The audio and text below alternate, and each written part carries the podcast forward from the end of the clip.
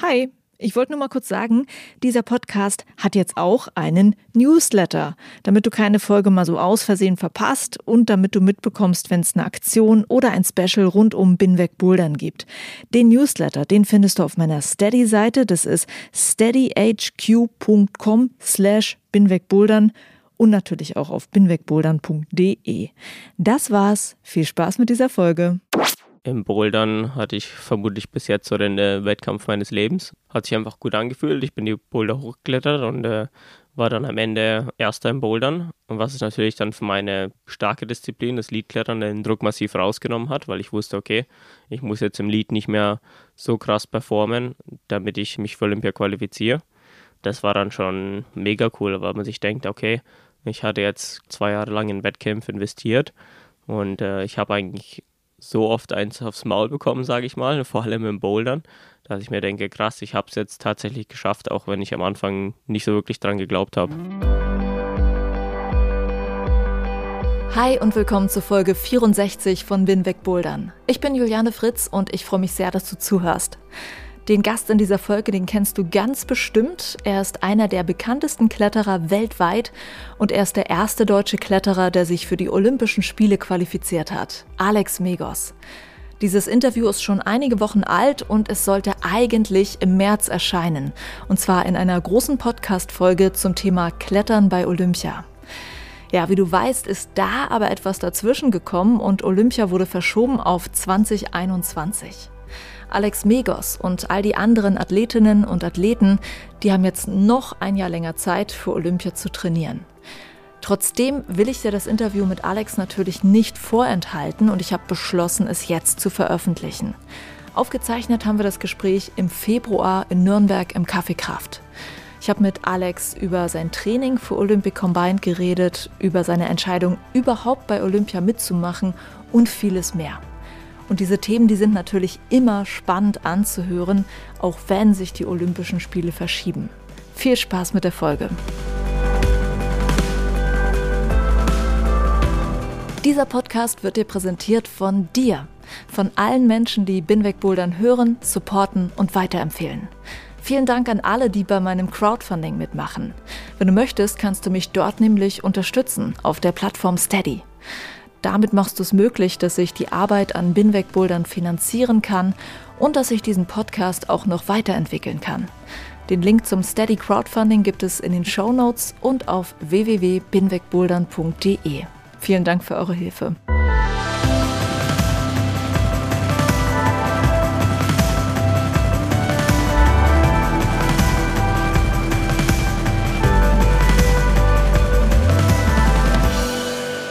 Freue mich sehr, dass ich jetzt den ersten deutschen Kletterer treffe, der sich für die Olympischen Spiele 2020 qualifiziert hat. Alex Megos ist jetzt hier zum Interview. Hallo. Hallo, Servus. Ja, sehr schön, dass du dir die Zeit nimmst. Du hast gerade eine spannende Reise hinter dir. Damit würde ich das Interview gerne anfangen. Und zwar warst du dort, wo es diesen Sommer ja auch hingehen soll. Du warst in Japan und hast mit ein paar Leuten aus dem Nationalkader dort trainiert, wo dann Olympia stattfindet. Wie war es in Japan? Richtig, ich bin gerade erst vorgestern Abend aus Japan zurückgekommen.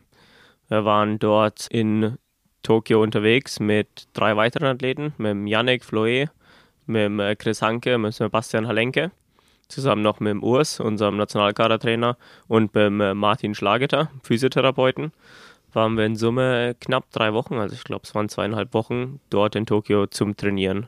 Es war eine super Zeit. Man hatte endlich mal Zeit, sich äh, wirklich aufs Training zu fokussieren. Man hatte keine Ablenkungen, die man sonst zu Hause normalerweise hat. Also es ging wirklich hauptsächlich ums Training und äh, ich hatte für mich meinen Schwerpunkt auf jeden Fall dort ähm, beim Bouldern festgelegt, einfach weil die japanischen Hallen sehr, sehr bekannt dafür sind, dass es viele schwere Boulder gibt. Insofern haben wir Tag ein, Tag aus nichts gemacht als äh, schwere Boulderklettern dort oder zumindest versucht. zumindest versucht heißt, ähm, ich habe eben gerade schon gehört, du hast hier im Café Kraft im Flur schon so ein bisschen geredet, dass du erstaunt warst, wie schwer die Boulder in Japan sind. Vielleicht kannst du es nochmal beschreiben.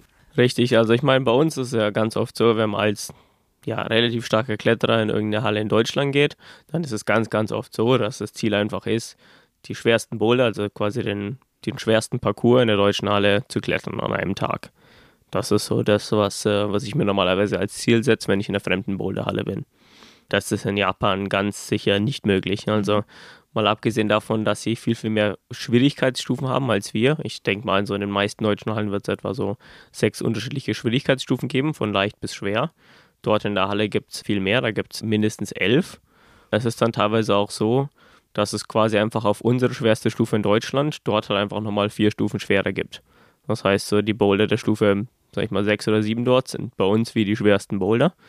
Aber die haben halt dann dort eben nochmal vier Schwierigkeitsstufen darüber hinaus. Das heißt, für uns als Nationalkaderathleten ist es natürlich super dort, weil man wirklich auch mal zwei Wochen in eine Halle gehen kann und es tatsächlich nicht schafft, alle Boulder zu klettern.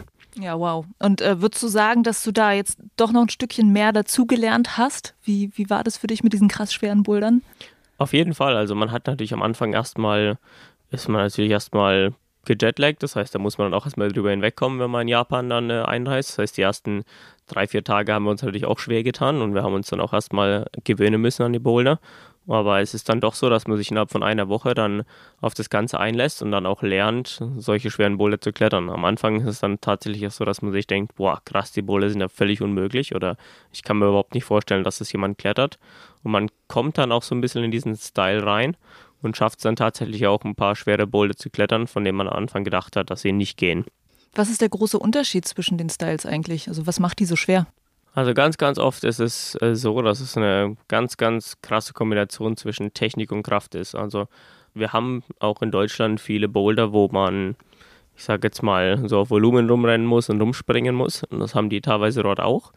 Bloß sind die Boulder auf einem viel, viel krasseren Niveau, habe ich das Gefühl. Also zusätzlich zu viel Rumgespringe und viel Koordination ist es dort auch einfach so, dass die Boulder wirklich physisch sehr, sehr schwer sind. Das vermisse ich öfter mal bei uns in der Halle. Da gibt es dann entweder physisch schwere Boulder oder technisch schwere Boulder, aber diese Kombination, die gibt es äh, leider nicht so oft.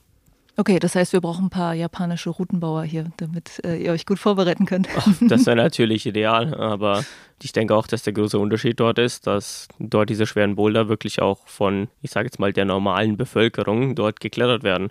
Bei uns ist ja Klettern natürlich auch im Freizeitsport, so wie dort auch öfter mal. Aber ich habe das Gefühl, dass die Mentalität und die Kultur der Japaner es denen so ein bisschen vorschreibt, dass sie, wenn sie irgendwas anfangen, dass sie das auch 100% machen und dass sie gut drin sind. Das heißt, das generelle Level an Kletterern in Japan ist viel, viel, viel höher als bei uns in Deutschland.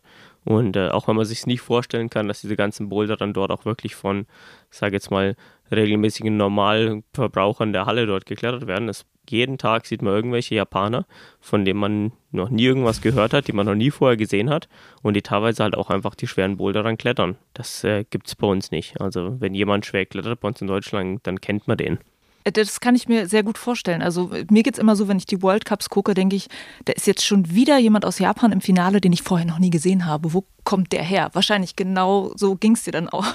Richtig, also das ist wirklich so, dass so viele starke Leute unterwegs sind, von denen man noch nie was gehört hat und jeder von denen hätte vermutlich das Potenzial, in einem Boulder Weltcup-Finale mitzuklettern, wenn er einen guten Tag hat. Also ja. es ist dann tatsächlich so, dass diese schweren Boulder nicht nur Prestige-Boulder sind, sage ich mal, die sie einfach nur reinschrauben, damit sie sagen können, sie haben einen schweren Boulder, sondern die Boulder werden tatsächlich auch probiert und geklettert. Also, das ist echt irre. Ja, danke erstmal für den Einblick. Und jetzt würde ich natürlich gerne einsteigen zum Thema Olympia, worum es in diesem Interview vor allem gehen soll.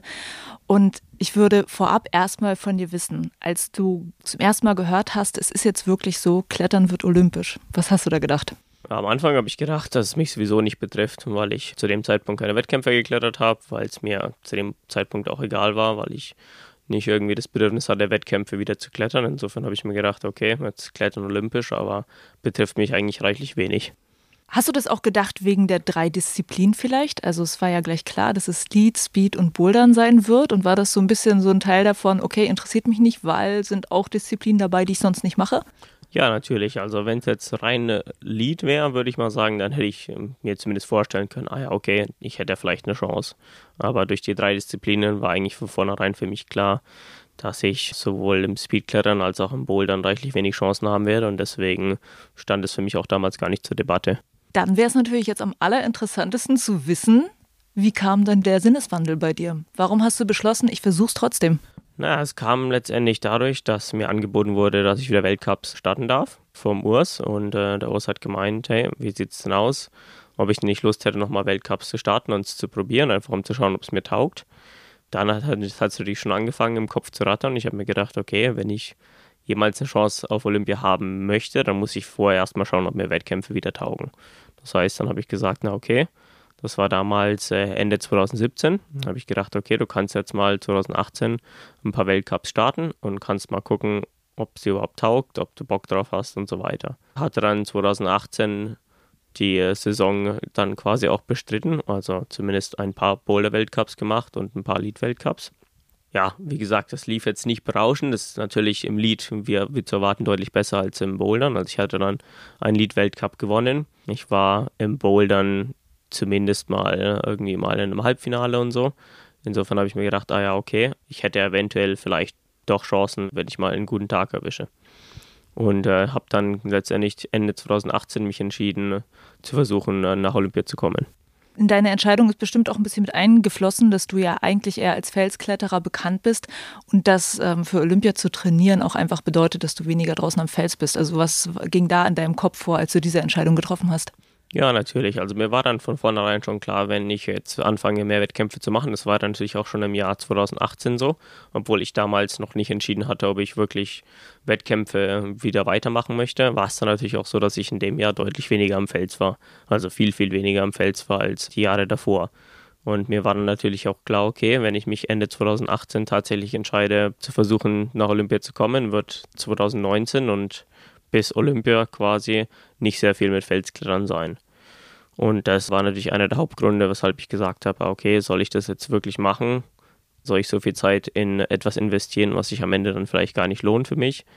Aber habe gedacht, okay, in Zukunft werde ich mir vielleicht denken, toll, wenn ich es jetzt nicht versucht hätte, dann hätte ich mich vielleicht geärgert in Zukunft. Und deswegen habe ich gesagt, okay, ich werde es einfach mal probieren. Hast du denn schon jetzt einen Reiz wieder für dich darin gefunden im Wettkampfklettern? Kannst du das benennen?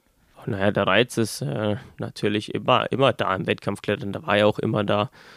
Aber ich denke, für mich der größte Reiz ist tatsächlich, dass es eher so ein äh, Mindgame ist, als wirklich jetzt eine physische Herausforderung zwangsläufig. Oder zumindest nicht nur eine physische Herausforderung. Ich habe öfter mal das Gefühl, beim Draußenklettern oder beim Trainieren, da sind halt viele Sachen einfach so reine Fitness. Mir geht es ganz oft drauf, okay, wenn ich halt die Route klettern kann, dann kann ich sie halt klettern und sicher, dann ist es auch so ein bisschen ein Mindgame, okay, wie lange wird es dann dauern und ähm, verliere ich dann nicht die Nerven und komme ich dann auch tatsächlich hoch am Ende.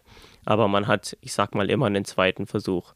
Und man kann letztendlich auch den Zeitpunkt wählen, an dem man einsteigen möchte, an dem man diese Route versuchen möchte.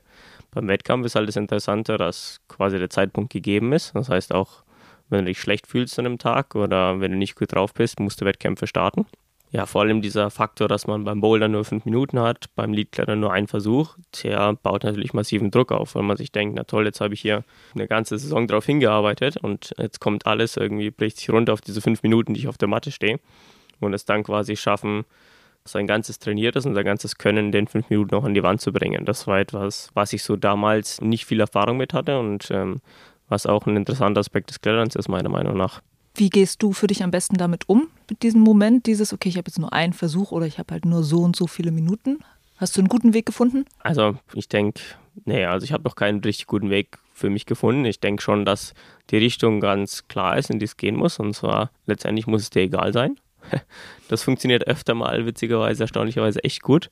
Also wenn man das Gefühl hat, okay, ich habe zwar jetzt diese fünf Minuten und eigentlich quasi mein ganzes Training der letzten Monate bricht sich auf diese fünf Minuten runter, muss es einem egal sein, ob es gut geht oder nicht. Und dann hat man einen befreiten Kopf und kann letztendlich ganz befreit aufklettern, was öfter mal viel, viel besser ist, als äh, verkrampft zu sein. Aber ähm, natürlich, wenn man so viel Zeit investiert hat, dann zu sagen, okay, wenn ich jetzt wirklich beim Wettkampf bin, dass es mir egal ist, wie es ausgeht, ist natürlich auch nicht ganz leicht. Da denke ich, ist es immer ausbaufähig, da kann man immer noch was lernen. Ja, sicher. Hast du so einen grundsätzlichen Gedanken zu Olympia? Also gibt dir das irgendwas zu wissen, okay, ich bin jetzt bei Olympia dabei oder ist das einfach ein Wettkampf? Wie, wie stehst du dazu? Ach, natürlich ist es einfach nur ein Wettkampf, würde ich jetzt mal sagen. Das ist natürlich schon vermutlich das äh, größte Sportereignis, das es so gibt. Und äh, es ist mega cool dabei zu sein.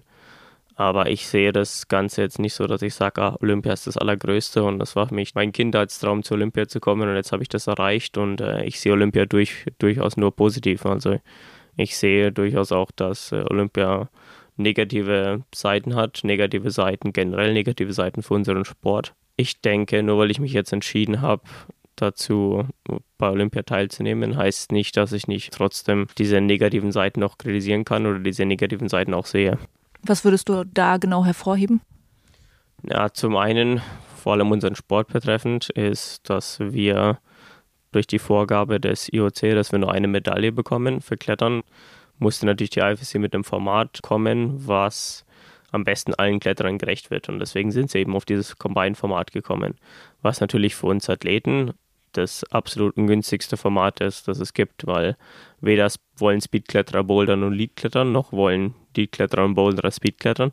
Insofern äh, denke ich, muss jeder Athlet, der mitmacht, eigentlich in seinem Training Kompromisse eingehen und Sachen trainieren, die er vorher nicht gemacht hat, auf die er vielleicht auch keine große Lust drauf hat. Dennoch ist Klettern jetzt dabei. Aber ich denke mal, der Preis, den wir quasi zahlen, dass wir Klettern der Welt dann so präsentieren in diesem Combine-Format, ist fraglich für unseren Sport. Einfach weil meiner Meinung nach die unterschiedlichen oder die drei verschiedenen Disziplinen falsch repräsentiert werden. Ich meine, es wird ganz offensichtlich so sein, dass Leadkletterer und Boulderer einfach am Speedklettern beispielsweise nicht so gut aussehen wie Speedkletterer. Und genau andersrum, dass Speedkletterer im Bouldern und Leadklettern nicht so gut aussehen wie Boulderer und Leadkletterer. Dann sehen natürlich die Leute, ah krass, da gibt es ein paar Leute im, was weiß ich, im Speedklettern, die rennen da in 5,5 Sekunden hoch. Und dann gibt es ein paar andere, die brauchen als zwei Sekunden länger. Und genauso ist dann so, manche klettern die Leadroute bis zum Top und andere kommen irgendwie nur ein Drittel weit. Und das ist dann für den Zuschauer natürlich auch hart zu verstehen, dass man sagt, na okay, das sind jetzt quasi die Weltbesten, die hier bei Olympia antreten. Wieso gibt es da so große Unterschiede? Ja, darüber habe ich nie nachgedacht, äh, dass das natürlich auch ein Thema sein kann. Also ähm, ich denke jetzt bloß an Adam Ondra, wo, wo ich Videos gesehen habe, wie er Speed trainiert und halt dann nicht aussieht wie der weltbeste Kletterer tatsächlich. Also das ist wahrscheinlich schon schwer zu verstehen. Also von dem Aspekt her habe ich das noch gar nicht betrachtet, muss ich sagen. Ja, sehr interessant. Dann würde ich auf das Thema, wie du das Ganze trainierst, natürlich gerne noch eingehen, aber vorab dich noch fragen, was würdest du sagen, bis auf das du jetzt dein Training geändert hast, was hat sich für dich verändert, seit du entschieden hast, dass du bei Olympia mitmachen möchtest? Ich denke, die größte Veränderung ist, dass vor allem ja, Medien, die mit dem Klettern nichts zu tun haben, interessierter sind am Sport. Und generell, dass unser Sport jetzt olympisch geworden ist, zieht natürlich auch schon die Aufmerksamkeit vieler Medien auf sich. Und äh, die Interviewanfragen von, was weiß ich, ZDF, ARD, Medien, die nichts mit Klettern zu tun haben, sind natürlich viel, viel größer geworden. Was es natürlich cool macht für unseren Sport, einfach weil wir dann unseren Sport populärer machen können, was meiner Meinung nach wichtig ist, weil Klettern ein cooler Sport ist, der für jedermann ist und äh, immer noch viele Leute nichts darüber wissen. Insofern äh, war das vermutlich so die größte Veränderung, dass wirklich auch jetzt Leute, die so mit dem Klettern nichts zu tun haben, aufmerksam geworden sind und sagen, aha, guck mal, da gibt es ja irgendwie einen Sport, der heißt Klettern und äh, sind dann hoffentlich auch animiert dazu, das mal zu versuchen. Ja, und du findest dich ja selber dann auch sehr oft in diesen Medien wieder, weil du ja nun der erste Deutsche bist, der sich qualifiziert hat. Also der Medienrummel um dich hat sich einfach stark verstärkt, so stark verstärkt, haha. Natür natürlich, ja. Also der Medienrummel ist auf jeden Fall größer geworden, muss man ganz klar sagen. Was natürlich äh, gerade im Moment sehr, sehr ungünstig ist, weil ja jetzt eigentlich die heiße Phase der Vorbereitung läuft. Insofern kann man gar nicht allen Interviewanfragen und so weiter nachkommen. Aber generell ist es natürlich dann doch so, dass einfach viel mehr Leute daran interessiert sind. Wie eigenartig findest du das manchmal, Leuten dann Klettern zu erklären, die gar nicht aus dem Sport kommen? Oh, naja, eigenartig. Es ist halt genauso, wenn wie jemand mir versuchen würde, ich nehme jetzt halt einfach mal eine Sportart, die ich überhaupt nicht kenne, also American Football. Da habe ich zum Beispiel gar keinen Plan, was die machen. Und äh, ich stelle mir einfach vor, wie jemand, der halt sich mit American Football auskennt, äh, versucht mir zu erklären, wie das Spiel funktioniert. Ich meine, genauso ist es beim Klettern ja auch. Also es kommen halt immer wieder dieselben Fragen. Ne? Geht es da auf Geschwindigkeit? Mhm. Und dann sagt man natürlich, naja, nee, nur beim Speedklettern geht es halt ja nicht auf Geschwindigkeit. Ansonsten beim Bouldern und beim Leadklettern geht es um Schwierigkeit und wer quasi die meisten Bouldern am wenigsten Versuchen klettert, hat gewonnen oder wer die Leadroute am weitesten hochkommt, hat gewonnen. Und äh, das sind einfach so diese ganzen Klischee-Fragen von Nichtkletterern, die dann wieder aufkommen die man dann einfach äh, so beantwortet. Ja, natürlich. Das finde ich auch immer wieder erstaunlich, dass die Frage nach der Schnelligkeit immer zuerst gestellt wird. Aber so ist es halt. Das war immer die Frage, wie, wie schnell kletterst du und äh, wie hoch bist du schon geklettert? Ja. Weil das natürlich eine äh, Frage ist, die man nicht so beantworten kann. Ne? Also mhm. kommt drauf an. genau. Und dann kommen wir äh, zu der Frage, die, die haben auch äh, ein paar Hörer mir gestellt, als ich gesagt habe, okay, es soll in der Folge um Olympia gehen. Wie schafft ihr als Athleten das, die drei Disziplinen zu trainieren? Wie macht man das in einer sinnvollen Reihenfolge? Und wie macht man es halt auch, ohne dass man in seiner Kerndisziplin schlechter wird? Ich denke mal, mit zwangsläufig in seiner Kerndisziplin schlechter. Dass man quasi die Form in seiner Kerndisziplin aufrechterhalten kann und gleichzeitig noch besser in zwei anderen Disziplinen wird, das wird einfach nicht möglich sein. Also ich bin mir sicher, dass dadurch, dass ich jetzt drei Disziplinen trainiere, werde ich sicher im Leadklettern nicht so gut sein, wie wenn ich jetzt die ganze Zeit nur Lead trainieren würde. Ist klar, aber so geht es ja allen anderen Athleten auch. Insofern tut es ja dann nichts zur Sache, weil jeder genau mit den gleichen Problemen zu kämpfen hat. Ja, wie man das Ganze in eine sinnvolle Reihenfolge für sich bringt, ich denke, das muss jeder für sich selber rausfinden. Es gibt ja so ein bisschen zwei unterschiedliche Strategien bei Olympia, würde ich mal sagen, oder generell bei Combined-Wettkämpfen. Und das ist einmal die, dass man, wenn man in einer Disziplin richtig, richtig gut ist, hat man gute Chancen. Oder wenn man in drei Disziplinen einigermaßen gut ist, hat man auch gute Chancen. Insofern gibt es natürlich dann Athleten, die quasi auf die Schiene setzen, dass sie in allen drei Disziplinen einigermaßen gut sind. Und dann gibt es halt andere Athleten, die darauf setzen, dass sie halt in einer Disziplin richtig gut sind. Ich habe letztendlich keine Wahl, weil ich im Speedklettern so schlecht bin, dass ich äh, dann nie einigermaßen gut sein werde. Insofern muss ich quasi die Strategie verfolgen, dass ich im Lead richtig gut bin und in anderen zwei Disziplinen zumindest akzeptabel. Insofern habe ich dann doch meinen Fokus immer noch auf dem Lead klettern. Aber ja, wie gesagt, man versucht dann trotzdem äh, die ganzen drei Disziplinen in einigermaßen sinnvolle Reihenfolge zu machen. Also Speed ist ja meist die schnellkräftigste von den dreien. Das heißt, man sollte idealerweise Speed nach einem Ruhetag trainieren oder am Morgen, also vor den anderen Disziplinen. Das ist aber auch immer so ein bisschen spielen, dass man sagt, okay, wie viele Einheiten kann ich die Woche machen, wie viel mal gehe ich Speedklettern, wie viel mal Bouldern, wie viel mal Leadklettern und so weiter. Und das ist, denke ich, etwas, was man jetzt auch über die Saison hin dann lernt, hoffe ich mal. Ja, ähm, hast du denn vielleicht ähm, für dich zum Erstaunen auch entdeckt, dass du Speed sehr viel abgewinnen kannst? Also gibt es da in dem Prozess des Trainierens irgendwas, wo du dachtest, cool oder es bringt mir sogar was fürs Leadklettern? Also ich denke, auf jeden Fall kann ich Speedklettern was abgewinnen. Es ist dann doch interessanter als gedacht, muss ich ganz ehrlich gestehen, auch wenn es immer wieder dieselbe Route ist. Es ist äh, wirklich erstaunlicherweise schwer, da schnell hochzuklettern. Generell ist Speedklettern auch ein sehr, sehr gutes Explosivkrafttraining. Bringt einem also, ich denke auch vor allem fürs Bouldern was. Insofern denke ich schon, dass mich auch in dem Fall jetzt Speedklettern vielleicht in zwei anderen Disziplinen weiterbringt, einfach weil es nochmal ein komplett anderer Trainingsreiz ist. Ja, ich denke, es ist äh, wirklich auch mal interessant zu sehen, mit welchen ja, Problemen so die Speedkletterer zu tun haben, was deren Schwierigkeit ist und so weiter. Also ich denke, man hat da gar nicht so den Einblick gehabt, wenn man jetzt Speedklettern zugeschaut hat und denkt sich, naja, die klettern ja immer nur dieselbe Route, wie schwer kann das schon sein? Wenn man das selber so ein bisschen intensiver macht, dann realisiert man auch, okay, da wirklich irgendwie in fünfeinhalb Sekunden hochzuklettern ist echt richtig verdammt schwer. Dadurch hat man auch gelernt, Speedkletterer mehr zu akzeptieren und auch zu respektieren, was sie machen. Ja, das ist natürlich auch eine gute Sache, wenn man dann da vielleicht auch mal mit Leuten zusammenkommt, mit denen darüber redet, wie macht ihr das und ja, neue Bekanntschaften dann macht. auf jeden Fall, auf jeden Fall. Also es war ja früher wirklich so, dass man mit den Speedkletterern sich nie unterhalten hat. Und jetzt klettern natürlich die Speedkletterer auch mit beim Bouldern und beim Lead und genau andersrum wie beim Speed. Insofern ist da zwangsläufig mehr Interaktion zwischen den Athleten, was denke ich mal ziemlich cool ist. Kommen die auch auf dich zu und fragen dich dann, hey, und wie machst du das? Ja, ab und an schon, natürlich. Also ich ähm, war auch schon hier im Café Kraft Bouldern mit dem Speedkletterer. Ne? Also wir hatten dann so einen Lehrgang in München mit dem Nationalteam. Da waren wir dann, hat er uns dann versucht zu zeigen, wie man Speed klettert und dann ist er danach zwei Tage nach Nürnberg äh, gekommen und wir waren im Café Kraft Bouldern. Ne? Also ich denke, es beruht schon auf jeden Fall auf Gegenseitigkeit. Ja, super cool. Und kannst du jetzt mal so gegenüberstellen, das Training für drei Disziplinen, was ist cool, was macht Spaß und was nervt dich wirklich daran? Also was fast cool ist und Spaß macht, ist, wenn man merkt, dass man Fortschritte macht. Also vor allem im Bouldern und im Speedklettern habe ich einfach noch viel zu lernen. Das heißt, ich kann da auch relativ schnell Fortschritte machen. Sowas zu sehen ist natürlich mega cool. Was natürlich nicht so cool ist, ist, dass man ja also teilweise auch halt Sachen trainieren muss, auf die man nicht gerade Bock hat, dass man so viel Zeit ins Training investiert, dass das Felsklettern zurückbleibt, dass wenn man, sage ich jetzt mal, sich äh, wochenlang auf irgendwie einen Boulder-Weltcup vorbereitet hat und das Gefühl hat, jawohl, ich bin irgendwie fit, ich hab's drauf, ich fühle mich gut und dann kommt man und klettert irgendwie einen Boulder nicht hoch und ist dann 35. Das ist natürlich auch nicht sehr prickelnd, ne? Aber ich, äh, ich denke mal, damit muss man halt dann lernen, auch klarzukommen. Ja. Und du hast ja jetzt einen großen Erfolg schon gehabt auf diesem Weg, und zwar, dass du dich qualifiziert hast für Olympia. Kannst du uns nochmal in deinen Kopf mit reinnehmen, als du realisiert hast, du hast es jetzt geschafft? Wie ging es dir?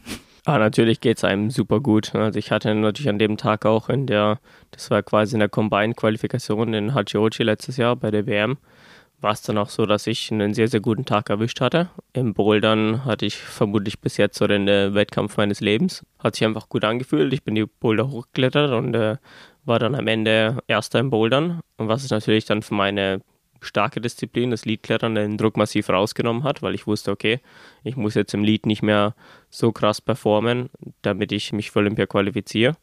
Das war dann schon ja, mega cool, weil man sich denkt, okay, ich hatte jetzt zwei Jahre lang in Wettkämpfe investiert und äh, ich habe eigentlich so oft eins aufs Maul bekommen, sage ich mal, vor allem im Bouldern, dass ich mir denke, krass, ich habe es jetzt tatsächlich geschafft, auch wenn ich am Anfang nicht so wirklich dran geglaubt habe. Das ist schön, dass es auf jeden Fall für dich dann äh, so viel Früchte dann am Ende doch getragen hat. Nachdem du jetzt den Weg bis hier gegangen bist, könntest du jetzt schon sagen, ob du Bock hast, das nochmal zu machen für Paris? Boah, ey, ich bin ja auch schon jetzt, ich werde auch dieses Jahr 27, ne? Also wenn ich überlege, dann bin ich in Paris 31 und mal ganz ehrlich, im Endeffekt möchte ich mir da gar keine Gedanken drüber machen im Moment. Ich möchte also erstmal die Olympischen Spiele rumbringen und danach gehe ich erstmal Felsklettern. Und was dann in vier Jahren ist, das kann ich mir in drei Jahren immer noch überlegen. Ne? Na, alles klar. ähm, worauf freust du dich am meisten, was jetzt die Olympischen Spiele und Japan angeht?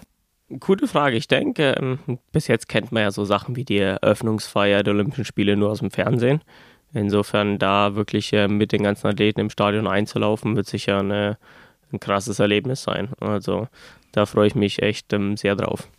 Cool. Und worauf freust du dich am meisten, wenn es vorbei ist? Dass es vorbei ist, um ganz ehrlich zu sein. Dann kann ich wieder das machen, was mir taugt. Dann kann ich auch wieder Felsklettern gehen. Dann muss ich nicht äh, die ganze Zeit nur in der Halle abhängen und äh, kann, wie gesagt, auch meinem Projekt am Fels wieder nachgehen. Okay, Alex, vielen lieben Dank dir. Danke dir. Das war mein Interview mit Alexander Megos zum Thema Olympia. Auch wenn die Olympischen Spiele noch auf sich warten lassen, wollte ich euch nicht warten lassen, endlich dieses Interview zu hören. Ganz großes Dankeschön auch an Alex, dass du dir die Zeit genommen hast fürs Gespräch, auch neben dem vollen Trainingsplan. Mehr Infos zu Alex und zum Thema Klettern bei Olympia gibt's in den Show Notes. Danke dir fürs Zuhören. Wenn dir die Folge gefallen hat, dann freue ich mich natürlich übers Teilen und übers Weitersagen. Und ich bin raus für heute. Juliane mein Name und ich bin wegbouldern.